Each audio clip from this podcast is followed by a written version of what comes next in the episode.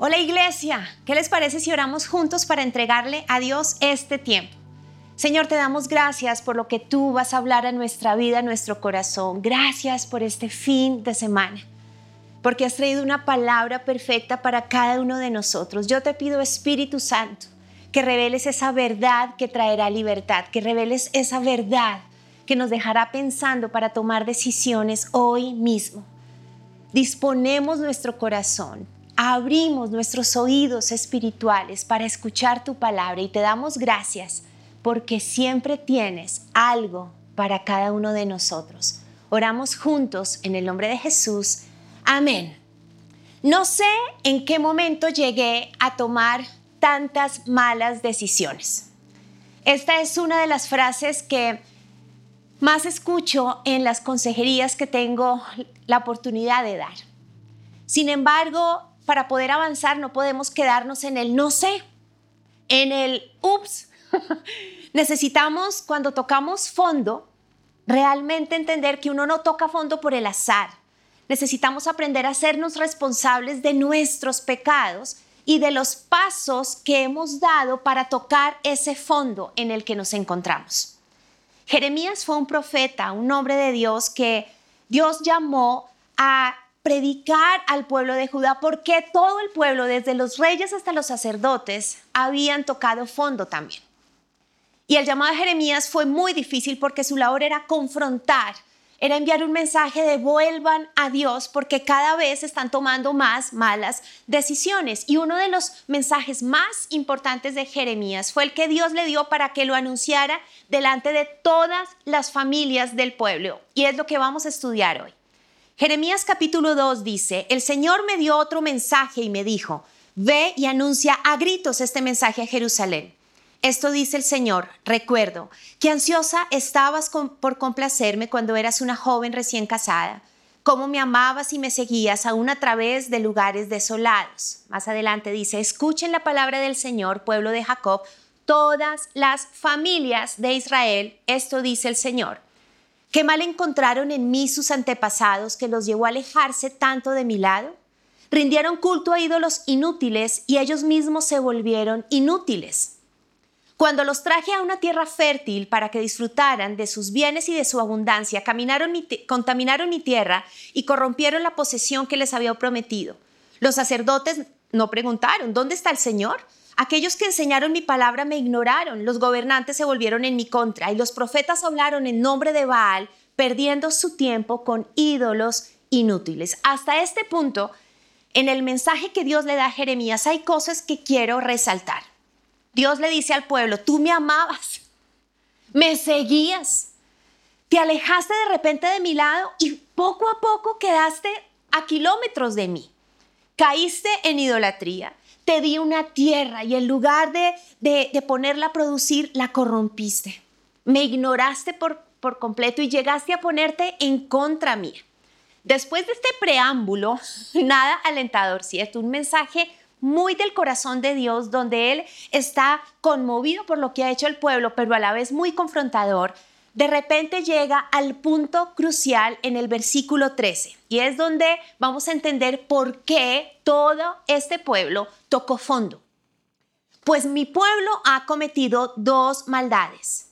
Me ha abandonado a mí la fuente de agua viva y ha cavado para sí cisternas rotas que jamás pueden detener, retener el agua. La prédica de hoy se llama Cisternas rotas y fue muy revelador estudiar este pasaje porque siempre que lo leí, incluso cuando escuché predicaciones, no sé por qué la imagen que venía a mi mente era una jarra de, barro con grietas y efectivamente si uno depositaba agua, pues como que se regaba.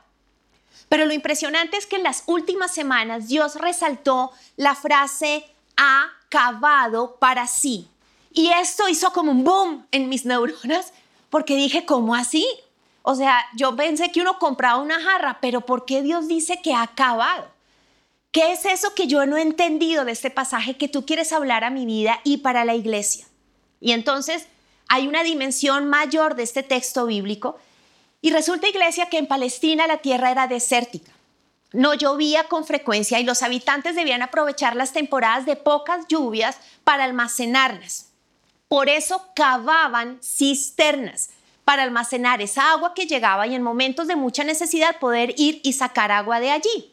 De modo que cuando Dios está hablando a través de Jeremías, está usando algo muy cotidiano, estaba bajándose a su lugar como para decir, a ver, ¿cómo les explico? ¿Cómo les explico este problema de tocar fondo? Es que porque están en el desierto, así como cavan físicamente una cisterna, así ustedes se han alejado de mí. Y para que todos podamos entender lo que Dios estaba hablando, quiero presentarles las cisternas. Quiero que vean este, estos dos tipos de cisternas, porque cuando Dios está diciendo cavaste, hace referencia a esto. Como pueden ver, no es una jarra, es algo que eh, hacían, eran depósitos subterráneos que hacían los israelitas para cavar y que en las temporadas de lluvia podían almacenar de allí agua y, captarla. Dios al confrontar al pueblo les está hablando de, esta, de esto que les acabo de mostrar. Lo tremendo es que lo mismo que Dios les dijo años atrás, hoy no lo quiere decir a nosotros.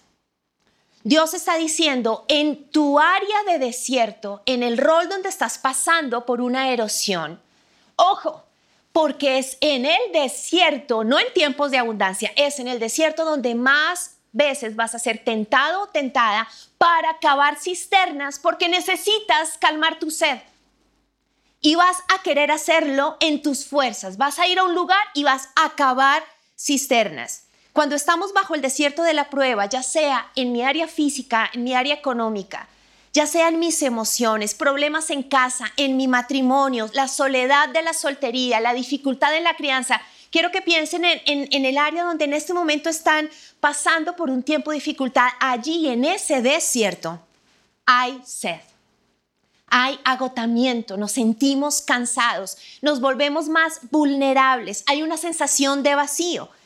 Y si no vemos señales de lluvia, pues ni, ni sombra de que viene el milagro viene la respuesta, pues vamos a empezar a buscar solucionarlo porque queremos subsistir. Y entonces el problema es que buscamos saciar esa sed en lugares donde, aunque temporalmente pareciera que funciona, al final del día no pasa nada. Es tremendo porque cuando los habitantes de Judá iban a las cisternas, en ciertos momentos se encontraban con que solo había un hueco inservible sin agua y se habían dado cuenta que en la excavación el recubrimiento que habían generado había quedado mal, entonces se agrietaba y el agua se filtraba. Y entonces pasaban temporadas donde, quisieran o no, aunque estaba el hueco, no había agua. Cisternas rotas que jamás podían retener el agua. Ahora, ¿el problema es la cisterna como tal? ¿El problema es la falta de agua? Pues no necesariamente, iglesia. Hoy quiero que vayamos al fondo del problema. Y antes de pensar en la cisterna y en nuestra sed, debemos preguntarnos en qué momento yo inicié este proceso de excavación. ¿En qué momento? ¿Qué me motivó a excavar y construir esta cisterna? ¿Cuánto tiempo me ha costado? cuánto dinero, cuánto esfuerzo emocional, cuánto le, cuánto le invertí a excavar esta cisterna. Y efectivamente el deseo de Dios es que este fin de semana podamos salir de esas cisternas, pero, pero Dios nos quiere llevar a una milla extra. Y Dios lo que quiere es que aprendamos del error, que nos demos cuenta cuántos pasos dimos para llegar allá, para que no volvamos a tocar fondo y decir, ay, no sé en qué momento toqué fondo. Necesitamos hacer un alto y hacernos responsables de nuestro pecado y decir en qué momento llegué acá, para que aprender del error nos permita no volverlo a cometer. Entonces te pregunto, ¿cómo se llama tu desierto? ¿Necesidad de sentirte especial, amada, amado? ¿Necesitas la aprobación de alguien? ¿Necesitas compañía? ¿Hay soledad en ti? ¿Quieres ser feliz? ¿Cómo se llama tu desierto? Y lo segundo que quiero preguntarte es, ¿en qué instante sacaste a Dios este desierto? ¿En qué momento empezaste a pensar que Dios no podía ser parte de este desierto, que podías ir a Él y abrirle tu corazón y pedirle a Él ayuda? ¿En qué momento empezaste a sacar a Dios para construir tu propia cisterna? Las cisternas no solo ocupan el lugar de Dios, iglesia. Las cisternas llenan un faltante emocional en nuestras vidas. Lo grave es que siempre cuando vamos detrás de las cisternas caeremos en problemas. Siempre. En Juan capítulo 4 vemos la historia de una mujer que tocó fondo no una vez, sino muchas veces. Y Jesús tiene un encuentro con ella increíble. Jesús está en un pozo al lado de una cisterna y ella tiene que venir por agua. Y empieza una conversación maravillosa. Pero esta mujer tiene una tremenda aridez en su alma, está seca por dentro. Su autoestima, su dignidad, el concepto de quién es ella está quebrado. Ella está seca por dentro. Su vida es un desierto. Y Jesús está allí, al lado de ese pozo, de esa cisterna. Y en medio de muchas cosas que hablan, Jesús le dice, oye, ¿sabías que tu sed no solo es física? ¿Te has puesto a pensar en eso? Que tal vez tu problema para que hayas tocado fondo es otro. Esos cinco maridos que has tenido no te han calmado la sed. Y el hombre, el sexto con el que, con el que estás, que ni siquiera es tu marido, tampoco te va a llenar. Quisieras beber de un agua que nunca más te vuelve a dar sed. Te encantaría no tener una cisterna, un pozo al cual vienes a sacar agua, sino estar en medio de un manantial, de una fuente de agua. Juan 4:10 dice, Jesús contestó, si tan solo supieras el regalo que Dios tiene para ti, con quién estás hablando, tú me pedirías a mí y yo te daría agua viva. Cualquiera que beba de esta agua pronto volverá a tener sed, pero todos los que beban del agua que yo doy no tendrán sed jamás. Esa agua se convierte en un manantial que brota con frescura dentro de ellos y les da vida eterna. Este, este, este diálogo a mí me, me cautiva porque Jesús dice, esto no es de pozos y cisternas, preciosa mujer tú necesitas tener una fuente. Y saben, la definición de fuente es la siguiente. Una fuente es un manantial de agua que brota de la tierra o de entre las rocas. Lo que caracteriza a una fuente es que su agua siempre está limpia porque al estar en completo movimiento nunca está quieta y por lo tanto no se estanca. Por eso Jesús está diciendo, te voy a hablar en estos términos. Cisterna, no. Fuente, sí. Y agua, yo soy el agua. Hoy quiero hablarles de cinco cisternas, cinco maridos que no podemos seguir cavando. Hoy quiero hablarles de esos cinco maridos con los cuales estamos intentando ser felices como esta mujer y que al final del día solo están generando tres cosas, iglesia. Estar más lejos de Dios, tocar cada vez más fondo y dejarnos con más sed primera cisterna o primer marido. Quiero sentirme amado. Soñamos con el matrimonio, pensamos que tener un novio y un matrimonio nos va a hacer felices. Queremos que alguien nos haga sentir especiales, que hayan detalles. Tenemos esas imágenes de las películas de Hollywood de besos, abrazos, romance. Pero de repente llegamos a la realidad y donde efectivamente es una bendición, pero nos damos cuenta que esa expectativa tiene que ser procesada y que el amor va más allá de ese sueño. Y entonces nos damos cuenta que no podemos presentarle todas esas, expectativas a otro ser humano que por más de que sea el más santo de los santos es de carne y hueso y le botamos la responsabilidad de que tú me llenes. Es imposible, iglesia, así sea, mejor dicho, el ungido de Jehová de los ejércitos. Es tan humano como tú. Pero como está el quiero ser amada o amado, pensamos que es en un noviazgo, en un matrimonio, que eso se va a resolver. Y sacamos a Dios del matrimonio. De alguna manera, si tú estés orando todos los días en esa área, no vas a Dios. Pero de repente empiezas a conocer a alguien, alguien que te saluda, alguien que como hombre te dice, qué brillante eres, uy, esa idea de negocio eres súper inteligente empieza a acercarse a alguien que empieza a tener detalles contigo, que te pregunta cómo estás. Es que tu esposo lleva meses sin decirte cómo estás y por fin alguien te dice cómo estás y tiene detalles y te dice cosas que necesitas. Y de repente esa cisterna que aparentemente te está llenando, te está llevando al adulterio. No porque haya amor, sino porque hay una dependencia emocional. porque es una cisterna que estás usando para calmar la sed, pero al final del día es una cisterna rota. Todo por qué pasa esto. Ahora es impresionante porque también estoy viendo que esta necesidad de amor está llevando a los jóvenes a dudar de su heterosexualidad. Los conflictos no resueltos de su infancia, abusos que nunca hablaron o que ni siquiera recordaban y que no quisieron trabajar en su momento traumas en la niñez, dificultades en, la relación con sus padres, generan huecos. Y entonces aparece ese mejor amigo o ese socio o esa amiga, ¿sí? En prototipo adolescente de Best Friend Forever, así tengan 30 años, pero se tratan como si tuvieran 15. Seremos amigas por siempre.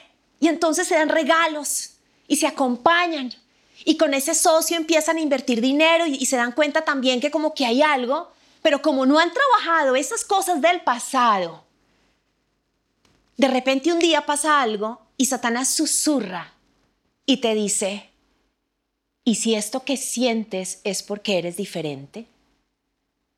¿Y si esto que está empezando a llegar a tu mente es porque deberías probar a ver qué pasa?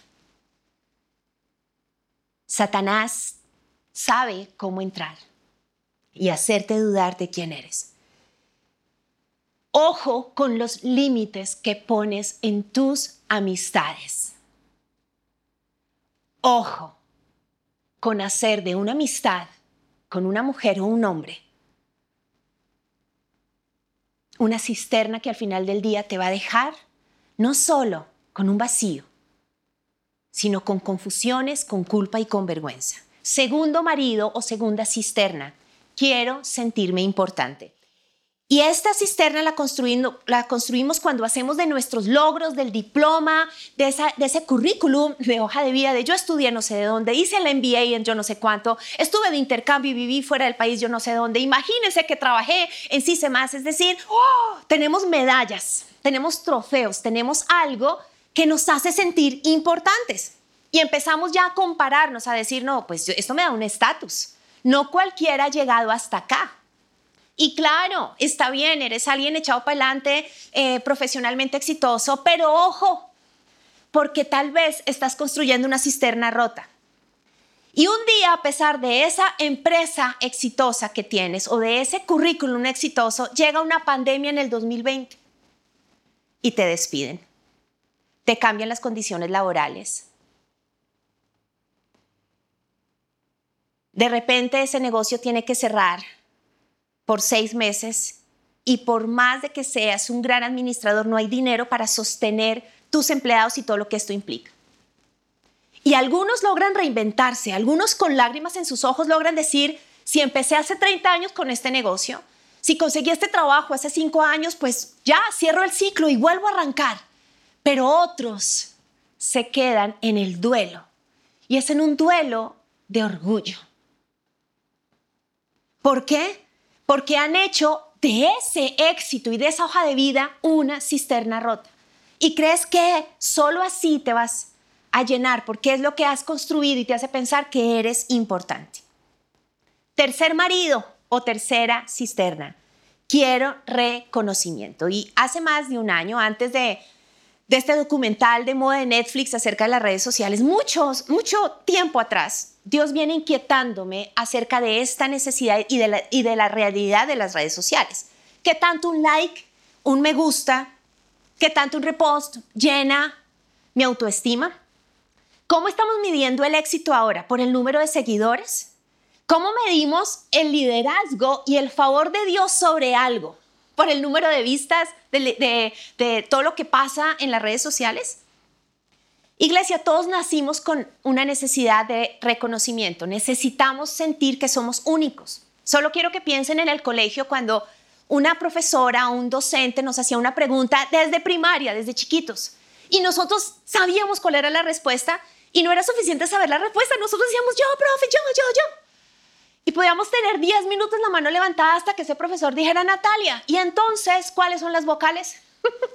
y cuando tú respondías y la profe o el profe decía, muy bien, y todos los compañeros nos miraban, ¡wow! Sentíamos un fresquito. ¿Por qué? Porque es natural que necesitemos el reconocimiento. Pero el problema es que cuando nos hizo falta ese reconocimiento, cuando hay palabras que en momentos críticos necesitamos escuchar de un tercero,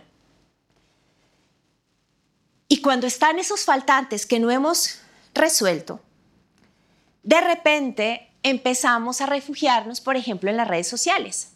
Y, es tremendo porque yo no puedo creer que hayan jóvenes que se suiciden por el rechazo en las redes sociales. He ministrado jóvenes en depresión porque fulanito los bloqueó o perenceja los, eh, los dejó de seguir. O sea, ustedes pueden creer hacia dónde hemos llegado. Ministraciones. Procesos de heridas profundas. ¿Por qué? Porque tu reconocimiento se lo depositaste en la red social. Ahora, este año particularmente Dios me ha permitido tener espacios y hablar con algunos influencers de diferentes redes sociales, personas que viven de eso. O sea, personas que literalmente sus empresas se mueven por lo que pasa en red social, que monetizan por las marcas que eh, publicitan de alguna manera. Y aunque fueron pocos casos, Dios me enseñó muchas cosas en las charlas con ellas. Porque la pregunta que Dios les hizo por separado fue, ¿cuál es tu límite? ¿Te sabes decir no? Es claro que de lo que hagas en redes sociales llega tu sustento, tu quincena final del mes. Pero te dices no. ¿Tienes horarios? ¿Manejas esto como tu trabajo, como si estuvieras en cualquier lado? ¿O no hay límites, no hay días, no hay horarios? Porque es que los fans se me van, porque es que si no, entonces no me llega la plata, porque es que entonces ya pierdo visibilidad. ¿Qué tanto estás construyendo detrás de eso una cisterna rota? Y es tremendo porque con lágrimas en los ojos escuché cosas como saqué a Dios. Le consulto a Dios en todas las áreas de mi vida, pero este es mi chuzo, es mi marca, soy yo. Y ahora entiendo por qué estoy con vacío, porque saqué a Dios de mi cuenta. Personas que me decían, he escuchado a Dios como me dice, no vayas a tal evento, no aceptes esto. Y lo he hecho porque es que me da visibilidad, visibilidad y Dios me dice, no me estás obedeciendo. Tuve la oportunidad de hablar con una familia que su sustento mensual literalmente es de lo que pasa en redes sociales. Pero es 24/7 todo, desde que me baño hasta que me acuesto, qué pasa conmigo, con mis 800 hijos, con mi empresa, con todo. Y la pregunta que Dios les hizo a esta pareja de esposos fue, ¿cuál es el límite? qué es privado y qué es público. ¿Cómo le vas a enseñar a tus hijos el día de mañana que digan no cuando los estás exponiendo 24 horas, 7 días a la semana en tu cuenta? Porque es que necesitas garantizar el sustento final de mes. Iglesia, no podemos hacer lo que el mundo hace. ¿Cuál es el límite? A una, a una influencer tremenda le dije, ¿estarías dispuesta a ayunar tu cuenta un mes? podrías hablar con las cuentas que te pagan por el número de publicaciones semanales y negociar con ellos un mes y lo hizo. Fue valiente, casi se muere. Síndrome de abstinencia, me llama y me decía, tengo ansiedad, tengo temor, mi angustia, la quincena, pero quiero lograrlo. Cuando nos vimos tiempo después y volvió a las redes, me dijo, la mejor lección de mi vida, ahora Dios es mi jefe le pregunto a él, ¿acepto esta marca o no la acepto? Me di cuenta que había negado a Dios. Había hecho incluso videos donde decía, es importante que tú trabajes tu espiritualidad, medita, piensa en algo bueno. Nunca dije, soy cristiana, yo oro, leo la Biblia, creo en Jesús. Y desde ese día empezó a ser intencional y a colocar cosas en sus redes donde dice, creo en esto. Y ha asumido el costo, iglesia seguidores que le dicen, te queremos es a ti, no queremos a tu fe. Lo hizo. Pero no, es impresionante porque Dios la respaldó. Por gracia Dios me dio esta tarima para hablarles de Dios. Pero tu tarima es tu Twitter, tu Instagram, el YouTube, todo lo que está ahí. La pregunta es, ¿qué mensaje estás dando y qué está llenando eso? Cisterna rota porque necesitas ser reconocido. Cuarta cisterna, cuarto marido. Quiero alcanzar mis sueños. Y no quiero demorarme en esta, solo quiero decir algo. Tu sueño no puede ser mayor que el dador de sueños. Predicamos y creemos en un Dios que da sueños y que nos ayuda a conquistarlos, pero ojo, con pensar que el check de sueños es lo que te llena. Hablé con una mujer hace un tiempo y me decía, Natalia, mi cisterna es el sueño. Cuando me case, cuando sea mamá, cuando tenga mascotas, uy, cuando tenga una finca de tierra caliente y una de, tierra fría, cuando tenga, uy, cuando tenga un carro pequeño pero una camioneta, uy, no, y cuando logre montar la empresa, tengo todo y estoy llorando. Porque ser feliz no es hacer un check de un sueño. Y al final del día se dio cuenta lo pobre que era. Cisterna rota. Última cisterna y último marido. Quiero ser usado por Dios. ¿Sabían que podemos hacer una cisterna del llamado y del ministerio? Cuando Dios restaura nuestra vida y sana y nos sana, nosotros queremos devolverle algo a Dios, nosotros queremos empezar a ser voluntarios. Eso es lo que pasa en nuestra iglesia. Después del encuentro y los procesos, la gente dice, yo quiero devolverle algo a Dios, pónganme a lavar la silla si quieren, ¿cierto? En todos hay una necesidad de decir, Señor, yo quiero servirte. Y con el paso del tiempo, de repente Dios nos revela dones que no sabíamos que teníamos y algunos de nosotros nos da una influencia mayor. Y es maravilloso, pero cuando tú no trabajas en quién es Dios, de repente, aunque puedes estar en ese llamado, puedes sacar a Dios de escena y creer que es tu nombre, que es tu don, que es tu ministerio. Y hacemos un ídolo, hacemos dependencia del llamado. Dejamos de hacer esa oración que David hacía de examina mi corazón, prueba mi corazón y mi mente, Señor. Líbrame de, de, andar en un camino de perversidad. Examina mi corazón porque no quiero que aún el servirte a ti te saque a ti de escena. El Señor nos ha ungido no para nosotros, el Señor nos ha ungido para liberar al cautivo, sacar al preso de la cárcel, orar por el enfermo y que sea sano, dar las buenas nuevas para que el nombre de Jesús sea famoso. Para eso Dios nos ha ungido. Quiero cerrar de manera rápida porque ya se me va a ir el tiempo con una de las lecciones en el ministerio más tremendas que Dios me dio. Hace casi tres años la iglesia me envió a La Paz, Bolivia, a tres días de diferentes eventos. Había un congreso de líderes y pastores de jóvenes de más de 1.500 asistentes. Había un evento solo de jóvenes también y predicaciones en una de las iglesias más influyentes en La Paz, que tiene canal de televisión y radio en toda la nación.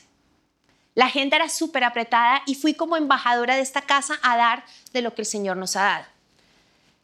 El vuelo era como a las 11 de la noche, llegué acá a las 5 de la mañana y obviamente me fui en tenis súper relajada. Oh, sorpresa, cuando vamos por las maletas, dice, había mucho peso en el avión, solo, solo empacamos 13 maletas.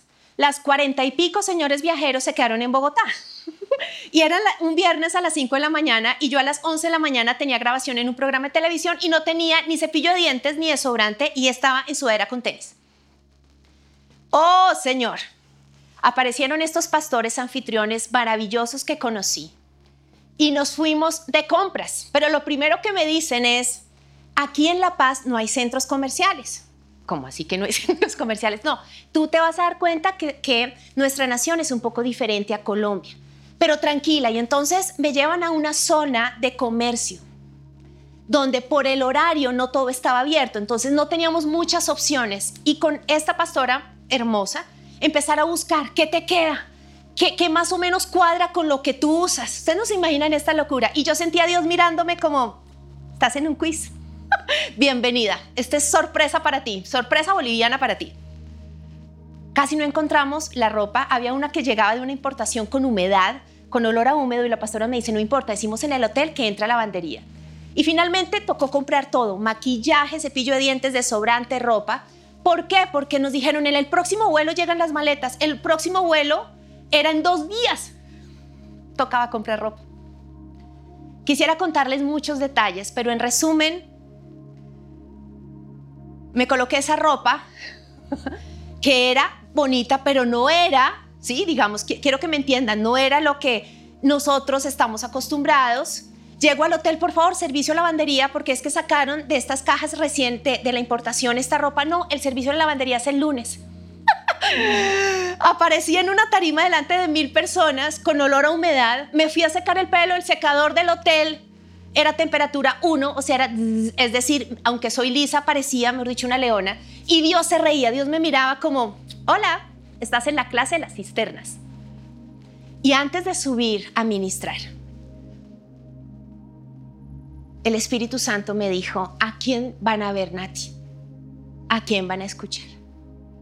¿Tú piensas que hiciste este viaje para dar bienvenida? Te estoy enseñando una de las cosas más importantes para lo que Dios te tiene a ti. Y es no importa lo de afuera. Que no se te olvide a quién oyen y a quién ven.